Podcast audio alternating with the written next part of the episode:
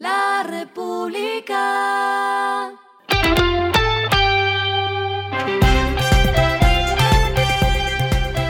Al final de la jornada, esto es lo que debes saber sobre el comportamiento de los negocios, las finanzas y la economía. Las movidas de hoy fueron.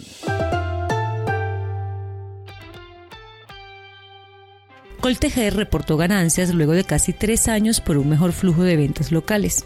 Entre enero y septiembre de este año, las utilidades sumaron 77.876 millones de pesos, cifra que un año atrás fueron pérdidas por 58.504 millones de pesos.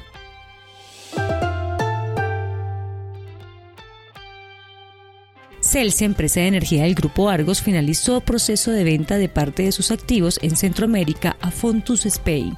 Con los recursos recogidos de esta venta, la empresa disminuye su endeudamiento en 198 millones de dólares y obtiene liquidez para ejecutar la readquisición de acciones y nuevos proyectos eólicos en Perú.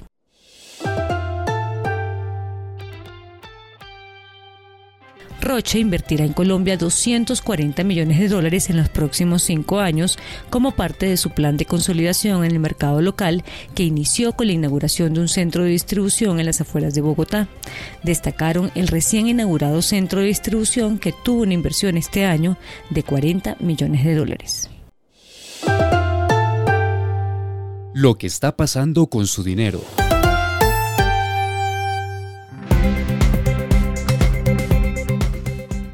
Después de las declaraciones del presidente Gustavo Petro el día de ayer sobre la regla fiscal y la posibilidad de realizar cambios sobre esta para fomentar la inversión, el dólar se disparó.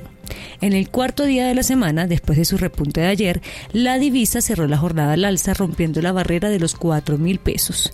Mientras tanto, en la Bolsa de Valores de Colombia, las cifras cayeron.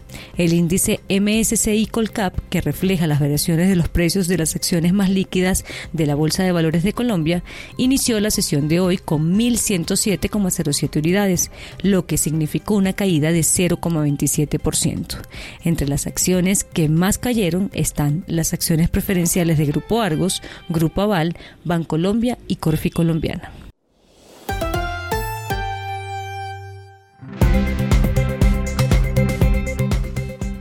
Los indicadores que debe tener en cuenta. El dólar cerró en 4.077,44 pesos, subió 100,60 pesos. El euro cerró en 4.435,24 pesos, subió 114,20 pesos.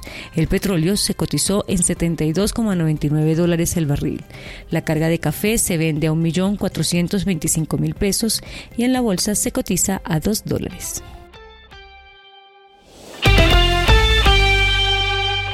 Lo clave en el día.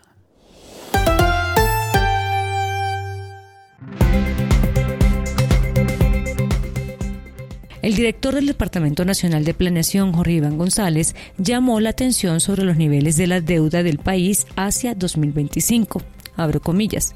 La situación de 2025 es muy difícil de calificarla, es dramática, alarmante, y es que vamos a tener un servicio de deuda de 112,9 billones de pesos por una inversión de 68,8 billones de pesos, una diferencia de 44 billones de pesos, aseguró González en su participación en el Congreso de fin de termo.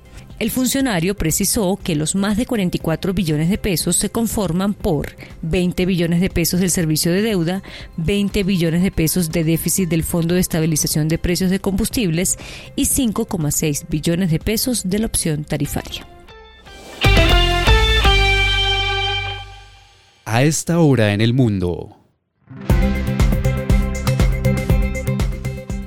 Amancio Ortega, el multimillonario fundador de la cadena de ropa Sara de Inditex, compró una participación de 49% en una cartera española de energía limpia de Repsol por 395 millones de dólares, su mayor adquisición de activos de energía renovable hasta el momento.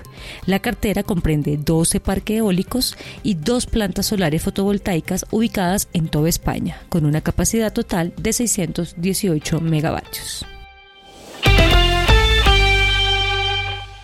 Y el respiro económico tiene que ver con este dato. La República. Se conoció la lista de los 100 mejores restaurantes de Latinoamérica, un ranking que se da a conocer en dos partes. La primera de ellas se reveló hoy y son los locales que ocupan la posición de la 51 a la 100. En esta fase, seis restaurantes colombianos aseguraron su participación y son Mesa Franca de Bogotá, que quedó en el puesto 74, Manuel de Barranquilla, que se destacó en el puesto 77, Salvo Patria de Bogotá en el puesto 80, Zambombi Bistró Local de Medellín en el puesto 89, Harry Sazón de Bogotá en el puesto 98 y Oda de Bogotá en el puesto 99. Llama la atención que Manuel de Barranquilla y Oda de Bogotá están por primera vez recibiendo dicho reconocimiento. La República.